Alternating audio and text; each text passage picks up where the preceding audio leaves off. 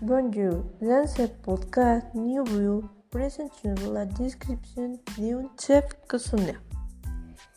Chef Grant Achatz, Nelly, 25 avril 1974 à St. Clair, Michigan, États-Unis.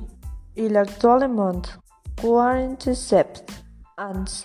Sa peau est blanche, mince, il est cheveux il est grand. Achat à grande ferme du lait du Michigan où il travaillait dans le restaurant familial de ses parents. Il n'a pas de femme car il a divorcé, mais il a deux enfants. Aujourd'hui, ce chef primaire le chef du restaurant Alinea, situé à Chicago. L'établissement gastronomique qu'il dirige a son actif la reconnaissance de trois étoiles Michelin.